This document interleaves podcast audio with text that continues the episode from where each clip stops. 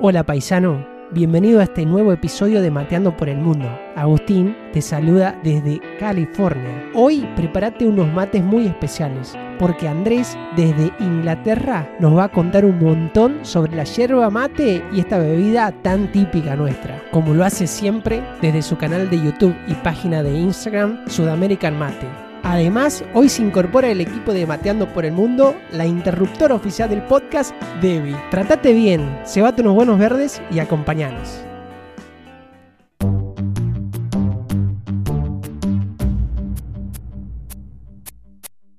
Hola Andrés, eh, ¿cómo está todo ahí por Londres? Y también saludo a Debbie como interruptora oficial del podcast que también está en Londres. Están cerca ustedes. Estamos cerca. Hola, hola chicos. Somos Muchas gracias. Sí, así es. Se podría Muchas gracias por la invitación, sí. No, por favor. No, gracias por aceptar eh, y por tu tiempo. Les comento que, bueno, a Andrés lo conozco por las casualidades de Instagram, por su canal, su, su página en Instagram Sudamerican Mate y su canal de YouTube. Muy interesante eh, para los interesados en todo lo que tiene que ver con el mundo del- de la yerba, del mate. Es el primer no argentino invitado al Uh. podcast, así que es un honor eh, tenerte aquí. Además, un hermano chileno para romper ese mito de la rivalidad. Bienvenido. Qué bueno. No, muchas gracias por la invitación y un honor ser el primero. En realidad tuvimos a Alex, que él es eh, argentino-mexicano. Nació en México, pues se crió en Argentina y tiene un acento raro ahí mezclado, pero vos sos el, el primero no argentino, no argentino, no argentino. Contanos, Andrés, eh, primero un poquito de vos, de, qué, de dónde sos, de, qué parte de Chile venís y cómo llegaste a, Inglaterra, a Londres. Bueno, yo soy de, yo soy del norte de Chile. Yo vengo de la ciudad de Antofagasta, en el norte, en la parte donde está el desierto de Atacama. Y sí, me vine a Londres hace más o menos unos más de seis años, yo creo. Y llevo acá desde el 2014. Me vine a vivir, la verdad. Había vivido anteriormente en España también, así que eh, he hecho un poquito de un tour por, por Europa. ¿Cómo hace un chileno del norte, de Antofagasta, eh, para llegar a Londres? ¿Qué es lo que haces ahí y qué te llevó y, y cómo hiciste con, con todo lo que es inmigración, tus papeles? como para hacer corta la historia, para no hacerla muy larga, pero la primera vez que yo fui a Europa fue el 2008. Yo fui a vivir a España, viví un par de años, porque mi, la mitad de mi familia, por parte de mi, de mi abuelo, son del, del norte de España, de, de Bilbao. Entonces, por medio de ellos, yo saqué la nacionalidad más o menos, yo creo que unos dos años atrás, y me fui a vivir a España. Cuando decidí venirme a Londres hace seis años, eh, estaba más que nada buscando la oportunidad de poder aprender idioma, la verdad, porque estaba muy, muy intrigado por aprender inglés. Y yo dije, bueno, la única solución que tengo, teniendo un pasaporte europeo, es irme a vivir a Inglaterra y aprender inglés ahí mismo. Así que me decidí y me vine a- acá a Londres. Porque el, el vasco es imposible de aprender. Me imagino que en Bilbao lo escuchabas, pero aprender vasco es como... Sí, súper complicado. La verdad, yo creo que, yo la- de hecho, mi familia, ellos, no, ellos mismos no hablaban vasco. Yo creo que es como, en cierto periodo de, de- de la historia hubo una cierta vertiente de gente que aprendió el vasco y hay otra gente que no. Y bueno, mi familia no, no, no hablaban vasco ellos, hablaban solamente es- español, digamos. Eh, Debbie, ¿cuáles son tus... ¿Hablas vasco vos? Sí, sí, sí, lo aprendí, bueno, hace poquitito, en la cuarentena. Hiciste un curso intensivo de vasco en la cuarentena. Ya sabía que iba a tocar hacer un podcast así. Sí, por ahí te sirve hablar vasco en un podcast, claro. Sí. Andrés, ¿fuiste con laburo? ¿Te fuiste a buscar la vida en Inglaterra? ¿Cómo, cómo hiciste la, la- hiciste la mochila un día y te fuiste, cruzaste el canal de La Mancha y chao? La verdad es que sí, bueno, más que nada motivado por la, por la situación de querer aprender el idioma, me bueno, tomé la decisión y me vine. Me vine con, uno, con unos pequeños contactos donde poder quedarme en primera instancia y al final, eh, obviamente eso me ayudó, después conseguí trabajo y de esa manera empecé a aprender y a hablar más y es más o menos la forma en la cual uno, no sabiendo nada de inglés o sabiendo muy poco, uno se va más o menos adaptando a una cultura completamente diferente. Así que fue todo partió la, mi primer trabajo, no sé, los clásicos trabajos cuando uno viene recién llegando, tra- trabajé en un bar, sirviendo primero, después trabajé en la barra y, de esa manera me daba más posibilidades a mí, por supuesto, de poder hablar e interactuar más con las personas, eh, tomar órdenes, atenderles y todas esas cosas, eh, lo que me ayudó un montón. Pero yo creo que lo que te ayuda más es también vivir con gente que no habla español, eso te ayuda muchísimo a poder, digamos, practicarlo constantemente. buenos tips para darle a la gente que mucha gente eh, no se anima a salir de sus países por miedo a la barrera del idioma. Bueno, es eh, tu caso, vos no fuiste a Inglaterra con un inglés eh, fluido, me imagino que Debbie, Debbie tampoco, Debbie vos ya eras bilingüe cuando llegaste a, a, Londres. Lo que siempre digo es que, o sea, al día de hoy sigo aprendiendo el idioma. Lo que, el, ejemplo que siempre pongo es cuando me quedé embarazada, o sí tuve que aprender estos términos que jamás pensé que iba a usar en inglés. Después también teniendo, no sé, como amigos un poco más chicos que yo, aprendes como el slang que usan de, o sea, de, la calle más, más que nada. Eh, entonces es como que todo el tiempo seguís aprendiendo, si bien tenés tu base del inglés, aprendiendo, digamos, un poco de, de todo. Claro, la vida es aprendizaje todo el, todo el tiempo, ¿no? Y bueno, es una, una, historia muy interesante porque te fuiste a aprender inglés y te quedaste y, mencionaste la cultura, Andrés. Es una cultura muy diferente y ahí aprovecho y te hago una pregunta que es una de las últimas que hago, pero te la hago al comienzo. ¿Qué es lo que más te impactó de la cultura inglesa o lo que más y lo que más te gusta y lo que no te adaptas? Dice, ay, a esto me lo aguanto, pero... Que pasa es que la inglesa es muy, muy diferente a la cultura latina es muy, muy diferente. Entonces yo creo que son muchas cosas que yo creo que uno va desaprendiendo, por así decirlo. Eh, la gente acá es mucho más fría, no es tan cálida como nosotros. Inclusive yo, yo siendo chileno me consideraba bastante más, eh, no tan cálido como los otros latinoamericanos. Eh, generalmente los que estamos en el cono sur somos un poquito más fríos, los más fríos, yo diría los más fríos de, de Sudamérica, pero pero inclusive así nuestra cultura es bastante social, es bastante de, involucrarse, es bastante de, estar ahí con tus amigos. Y acá la cultura es bastante más distante, entonces eso yo creo que es lo primero que a mí me chocó bastante. Además, obviamente, saludar a las personas, las personas se saludan diferente. Eh, las, personas inglesas no son tan abiertos, son muy sarcásticos. Y yo creo que la, una, de las únicas cosas que yo creo que no me ha adaptado mucho puede ser solamente el, el clima inglés, yo creo no tiene mucho que ver con la cultura, pero yo creo que el clima bastante, eh, que, eh, digamos que, ¿cómo se dice? Como que influencia la cultura también, pero el clima yo creo que es una de las cosas que es bastante, bastante bien difícil de adaptarse, la verdad, porque es, es, es bastante diferente. Particularmente de donde yo vengo, que por ejemplo nunca llueve, eh, vengo a un lugar donde llueve todos los días. O puede estar lloviendo y cinco minutos después va a salir el sol y después está nublado y después como que es un cambio constante. Eh, sí, Inglaterra es. Eh, eh los videos de Debbie y vive pasada por agua, sale el sol y lo, y lo graba. es como ver a. Tal cual, se aprovecha, sale el sol y salimos a hacer todo. Sale el sol y los ingleses pelan, se sacan la camisa, se sacan todo, aunque haga frío. O sea, ven el sol y es verlo a, Y Andrés, te llevo un poquito a tu especialidad, al mate. La primera pregunta es, hablamos de cultura, ¿le pegaste algún inglés tomar mate? ¿Hiciste, transformaste algún inglés en matero? No, no pude. es jodido, es jodido. Sí, es complicado. Lo dice, lo dice como, mm, no, desilusionado. Claro. No, lo que, pasa es que lo que pasa es que yo creo que por lo menos lo que particularmente me pasó a mí es que cuando una persona generalmente se vuelca a tomar mate es algo tan tradicional nuestro que resulta que para que alguien realmente se introduzca a la cultura tiene que tener una influencia muy, digamos, bastante radical en, la vida. yo creo que el inglés llega a tomar y lo ve como curiosidad, pero no sé si se llegase a tornar como decir, oye, ahora voy a empezar a tomar mate y voy a comprar mis cosas. Em, y es muy también propio de la cultura acá. Eh, por eso yo creo que cuando, hablaba con muchas personas, obviamente relativas a la industria del mate, yo les decía, puede ser que a lo mejor la forma que vamos a poder hacer que la hierba mate entre a, ciertos lugares va a ser en otros formatos, porque hay veces que uno piensa que las personas van a tomar el mate de la misma forma que nosotros lo tomamos y capaz que no. Y puede ser que, que funcione, pero es bastante también típico y tradicional nuestro. O sea, el mate todos lo conocemos, lo vemos, eh, estamos acostumbrados y a nadie le llama la atención, sino que uno lo toma como parte de su propia cultura. Pero obviamente una persona que jamás lo ha visto es algo bastante raro y no es tan como sencillo decirle, bueno, ahora te vas a unir al club. Yo creo que hay mucha, hay muy poca gente. Yo conozco gente de otros lugares, no específicamente de Inglaterra, pero que ellos toman mate y no son sudamericanos. Eh, de hecho, he visto videos tuyos que estás presentando bebidas que tienen yerba mate, pero que no, bueno, no son el mate. Y bueno, tal vez esa es la forma de que la industria encuentra para entrar a otras culturas.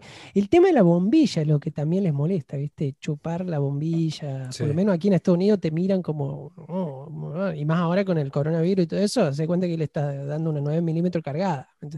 Entonces, claro. Eh, impacta. Y ahí te, voy a, tu canal y ¿Cómo se te ocurrió hacer esta, esta, idea tan fenomenal de, presentar el mate en Instagram, en YouTube? ¿Cómo se te ocurrió? Al principio fue como un experimento. Quería realmente decir, eh, dedicarme a hacer algo relativo a algo que es súper habitual en mí. Yo todos los días me levanto, lo preparo, al mediodía lo llevo, voy en el tren tomando, tomando mate, o en cualquier lado, incluso en el trabajo. Y la cosa que yo dije, bueno, me gustaría ver eh, ¿cómo puedo hacer para, volcar lo que yo hago todos los días y poder enfocarlo y hacer una comunidad y empezar a buscar a, aquellas, a esas otras personas que también están envueltas en la yerba mate y que son, no, porque pasa, lo que me pasó bastante cuando yo comencé Sudamerican Mate es que empecé a, localizar ciertas personas de diferentes países que también estaban involucradas con la yerba mate. Y eso me llamó bastante la, la atención porque ver gente en Rusia, ver gente en Polonia, ver gente en Italia que también eran materos, pero que no eran personas sudamericanas. Eso me llamó bastante la atención. Entonces, como yo básicamente cuando empecé Sudamerican Mate dije, quiero hacer este experimento de poder comenzar esto y empezar a, a colocar esta, digamos, eh, esta gente de la comunidad matera alrededor del mundo. Y la verdad que básicamente yo complementé, yo, yo soy de, yo soy fotógrafo y videógrafo, entonces combiné mi pasión por el mate con cosas que yo hago diariamente, o como mi trabajo, como mi pasión, que es la, la videografía, la fotografía. Entonces, por eso cuando la gente empezó a ver que yo empecé a hacer el Instagram y la gente empezó a ver, oh, qué buenas fotos que tienes, es porque básicamente yo, a mí me gusta sacar fotos, es algo que yo hago como como también una de, las, una de las formas que me expreso en la vida, digamos. Así que complementé esas dos cosas eh, y las, empecé a hacer contenido puramente basado en mate y la gente realmente empezó a, responder de manera muy positiva. Entonces eso también es lo que ayuda para que uno siga construyendo y siga incorporando más elementos. Debo decir que tus contenidos son, como dices, son, son muy profesionales. A mí también me sorprendió cuando veía las, las fotos los mates. La verdad hay unos mates espumosos que aparecen ahí, unas fotos espectaculares y los videos, la edición eh, no son de una amateur. Me, sorprendió y por eso me llamó tanto la atención. Y vamos a dejar los, links para que la gente te pueda seguir, los que nos escuchan eh, puedan seguir a un, matero en Inglaterra. Y dijiste algo muy clave que me impacta, es, hay gente que no es sudamericana, y de eso estábamos hablando, que toma mate en otros países. ¿Cómo das con esta gente? ¿De qué lugares? ¿Qué, es lo que más te impactó? ¿Qué, ¿Qué, matero dice, este loco, cómo sales tomando mate ahí? Claro, la verdad es que, la verdad es que no te voy a mentir, la verdad que a veces mm, tratamos, muchas veces lo de las redes sociales se ha convertido tanto como en una superficialidad tan grande, entre, porque todos las usamos, pero también a veces eh, yo debo reconocer que a pesar de eso yo he logrado establecer lazos muy, digamos, han comenzado lazos en redes sociales que se han convertido en amistades con personas de otros lugares. Y me pasó particularmente con un, hay un chico que tiene una tienda en Polonia. Y de hecho, él comenzó y él me escribió, me acuerdo por Instagram, nos conocimos por Instagram. Él me escribió y me dijo que me quería mandar, eh, me quería mandar una hierba para que la probara y hiciera un review, me acuerdo. Fue uno de, mis primeros reviews. Y esta persona, yo empecé a hablar con él y le dije, oh, bueno, ¿de dónde era? No sé qué. Me dijo que era de, un, era de una ciudad, de Polonia, y me dijo, no, yo tengo una tienda. Y me empecé a meter su perfil, claro, tenía una tienda pero él es polaco, no es argentino, nada. No tiene ningún lazo con Argentina más que el, gusto por el mate y la hierba argentina. Pasó que él empezó, me, me, causó mucha curiosidad, entonces le empecé a preguntar, sé que cómo, sabía, cómo, cómo él había comenzado y, y qué, qué tanto, cómo él veía que las cosas se estaban viendo en, Polonia y la verdad que me llamó mucho la atención. Él, siendo tener una tienda de mate y de otras cosas, o infusiones también, pero mayoritariamente mate, él es, él es una de las, yo creo que él es una de las amistades muy claves que generalmente y constantemente él siempre me manda de repente diferentes tipos de hierbas porque él siempre trae muchos tipos de hierbas diferentes de todos lados. Y la verdad que eso me llamó bastante la atención. De hecho, me encantaría poder ir a visitarle apenas esto de COVID se acabe o, o por lo menos podamos viajar un poquito más libre por Europa poder visitarle también y ver físicamente ese lugar. Pero la verdad que me llamó bastante la atención. Andrés, ahora que mencionás, perdón, perdón que interrumpa, pero ahora que mencionás esto, lo de la, la, tienda, el polaco y demás, cerca de mi casa hay una tienda, una tienda polaca y el otro día empecé a ver un montón de distintos tipos de yerba. Y me llamó muchísimo la atención porque estaba como escrito yerba mate, es como raro, me, resultó súper raro y, había como distintos sabores y demás, onda como tiene la CBC, viste que no sé, tiene de naranja, de limón, bueno, tenían lo mismo. Claro. No, lo que pasa, y de hecho, justamente, me, ahora que, me, que estoy hablando justamente de él, eh, tuve un vivo con él ayer, y me acuerdo que estábamos hablando acerca de que eh, lo que están haciendo mucho en Polonia es que están importando yerba mate y están creando sus propias marcas que básicamente son hierba que compran en Brasil o que compran en Paraguay o en Argentina, la traen y le ponen sus propias marcas. Y, lo otro que me pasó que la comunidad siria también en, Londres, hay ciertos corner shop que le llamamos nosotros, que son como las, tiendas, los chinos, donde uno va, compra y siempre hay hierba mate. Y lo, particular de esto, de, estas, de esta camada de, de hierbas que sale a Siria, pero que hay una parte que se viene para acá, es que los paquetitos de la yerba mate son de 250 gramos. Porque ellos no compran paquetes más grandes, sino que compran paquetes chiquitos. Cada uno tiene su paquete, cada uno tiene su mate, cada uno tiene su, bombilla y todas esas cosas. Lo que es bastante interesante también. Pero eso me ayudó a mí en mis comienzos porque encontraba la hierba súper más barata que comprarla en cualquier otro lado. Incluso en Amazon me salía más barato que comprarla ah, a, las tiendas sirias. Bueno, les voy, eh, tal vez esto ya lo, vos lo sabes, Andrés, porque son especialistas en, en, mate, en yerba mate, pero Siria es el país donde Argentina manda el 75 al 80% de sus exportaciones.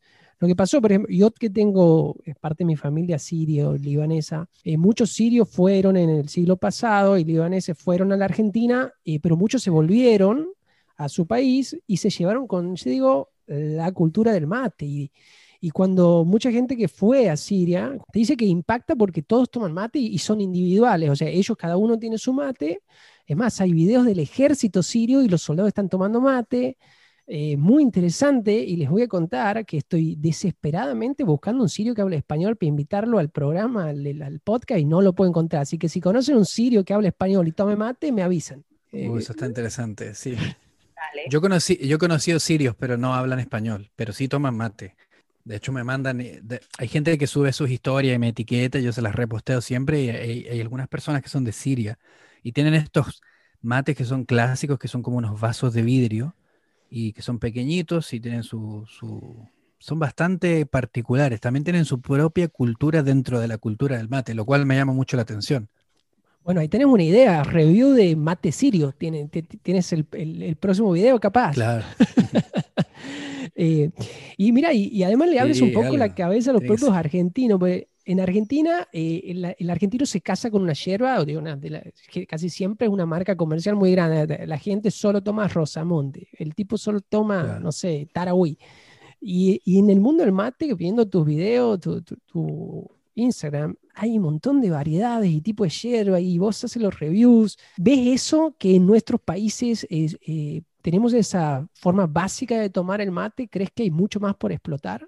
No, sin lugar a dudas, hay mucho más que explotar, yo creo. Y yo creo que también eso, eh, la verdad que eh, yo creo que abre las posibilidades también. Yo creo que una de las cosas también detrás de, llevar, no sé, un poquito más de dos años haciendo su American Mate es también incentivar a las personas a que también tengan la posibilidad de probar, de buscar aquella hierba que les gusta más, a poder experimentar con diferentes sabores y poder empezar a reconocer las diferencias entre una hierba y otra, porque hay diferencias, aunque uno a veces, hay veces gente que no toma yerba mate y me dice, va, pero para mí la hierba sabe siempre igual, pero no, hay sutilezas, hay diferencias, entonces para mí incentivar a las personas que también prueben y que no tomen siempre playadito o rosamonte o taragüí, sino que también tomen y prueben las otras hierbas que están, especialmente las, personas en Argentina, donde tienen mucho más acceso a diferentes eh, hierbas y productores más pequeños, capaz que no son tan conocidos, pero que tienen hierbas de mucha y muy ricas. Deberíamos hacer un tour a Misiones, ¿no? Eh, eh, planear un tour, ir.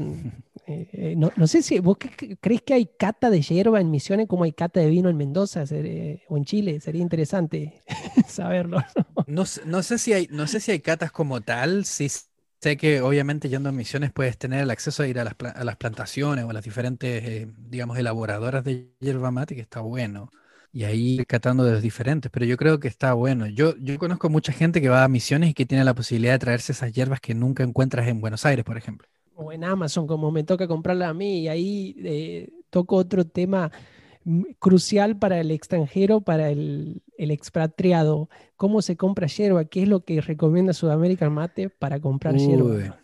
Yo creo que, yo creo que especialmente si, bueno, tú estás en Estados Unidos, pero por ejemplo la gente que está acá en Europa también, yo creo que Amazon está, es como, viene siendo todavía una muy buena opción. Lo bueno de Amazon es que los precios están bien buenos. Ahora, hay ciertas tiendas también ahora que están saliendo bastantes. Yo creo que son estas tiendas que son argentinas, pero que envían a todo el mundo, que eso también está bueno, porque eh, invita un poquito a la nostalgia de los argentinos que viven fuera de, su país a poder comprar esos productos que siempre quisieron. No sé, te venden los típicos alfajores o, las galletitas para hacer la chocotorta, dulce de leche y también aparte mate, hierba mate y todas esas cosas, que también está bueno.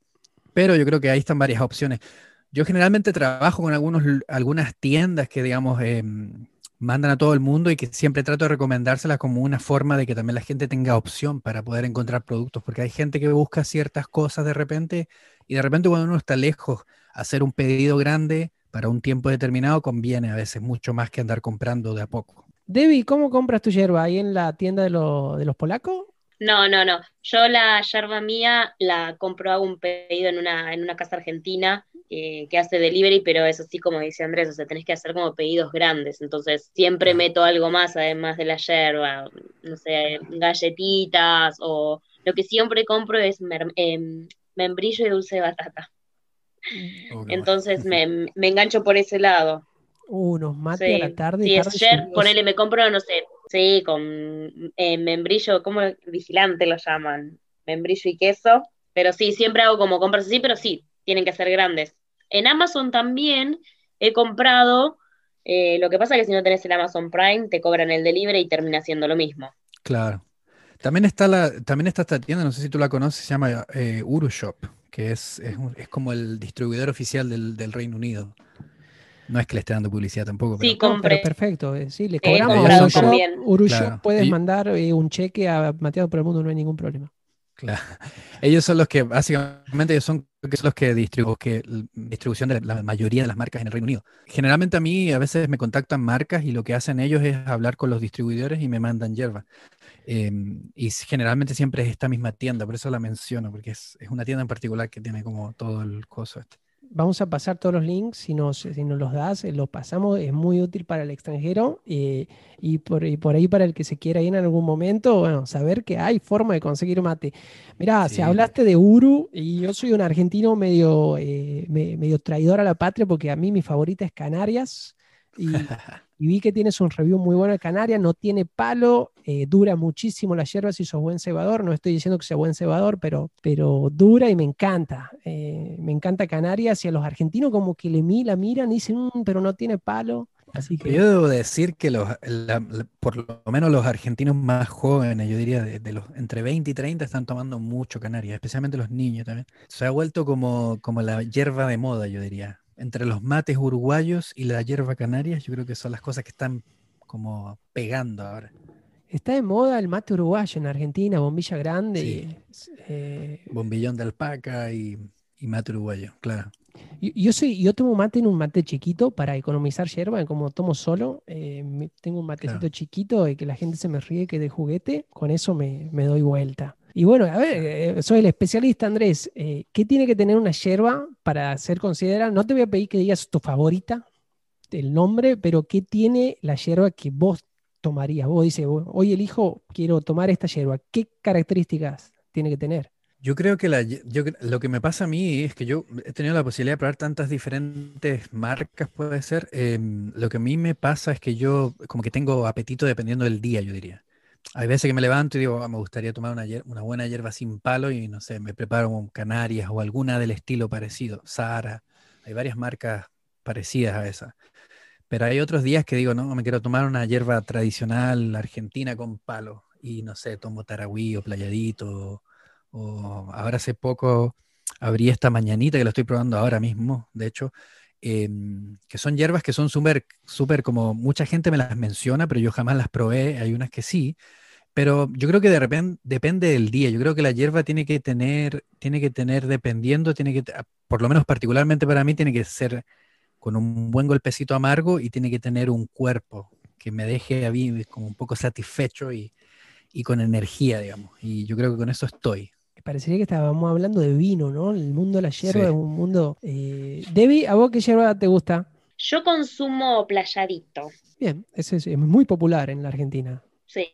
Mira, bueno, hoy tenemos, no solo soy el primer invitado no argentino, Andrés, sino que estás mostrando a los argentinos que los argentinos no somos los únicos que tomamos mate, estamos aprendiendo sobre el mate y la yerba de un chileno, porque muchos argentinos piensan que solo nosotros y los uruguayos también toman mate, eh, y estás abriendo los ojos, bueno, la yerba no solo se consume en nuestro país, sino en muchas partes del mundo, y bueno, vos vienes de Chile. Eh, me imagino que eso también impacta a los argentinos que te siguen. Sí, yo creo que siempre, por lo menos yo tengo muy, muy, muy buen recibimiento de todos los, argentinos también, los uruguayos.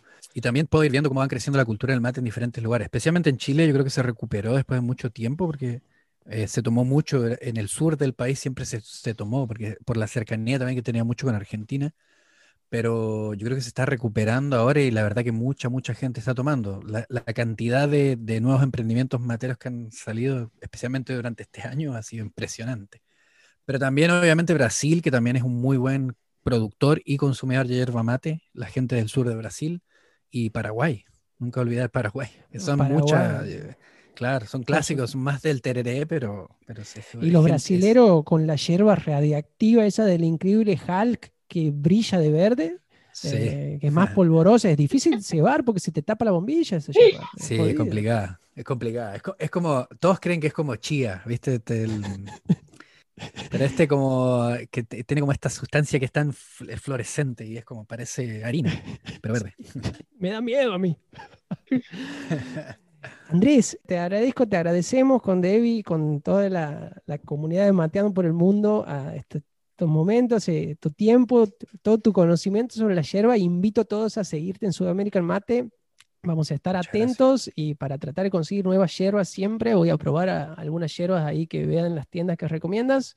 Felicitaciones por tu, por tu canal y la verdad que es muy bueno lo que hace y bueno, eh, algún día nos sentaremos a tomar unos mates. Ustedes están más cerca, pueden ir ahí a, ver el, a ver el reloj, el Big Ben. Yo tengo ganas, yo tengo ganas de ir a visitarlo ahora mismo y sentarme a tomar unos mates. O sea, con todo con toda la información que tiene, ya, yendo. y con toda la yerba que tiene, prueba toda la yerba, Andrés.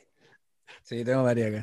Además, además, o sea, tengo una pregunta. ¿Dónde? ¿Dónde conseguiste todas esas yerbas? ¿Todas esas yerbas son como que, que, te van mandando o vos también vas comprando por, por tu cuenta? No, mira, a mí, a mí me pasa ya que a esta altura, la verdad, como, o sea, como ya llevo tanto, o sea, ya llevo un par de años con esto, entonces ya no he tenido la necesidad de comprar hierba. La verdad no compro hierba hace mucho tiempo. Pero me pasa, claro, me manda diferentes tipos de hierba, entonces tengo que estar ahí poco a poco abriendo y también pasa que soy una persona, o sea, yo tomo con mi mujer, no pasa nada, o sea, ella toma conmigo y todo, pero de repente pienso que es mucho, pero al final termino tomándomela toda igual, no sé, es como muy curioso. Pero sí, no, ya, ya casi no compro ya. Claro. Sí, pues yo, yo, por ejemplo, tomo mate todo el tiempo.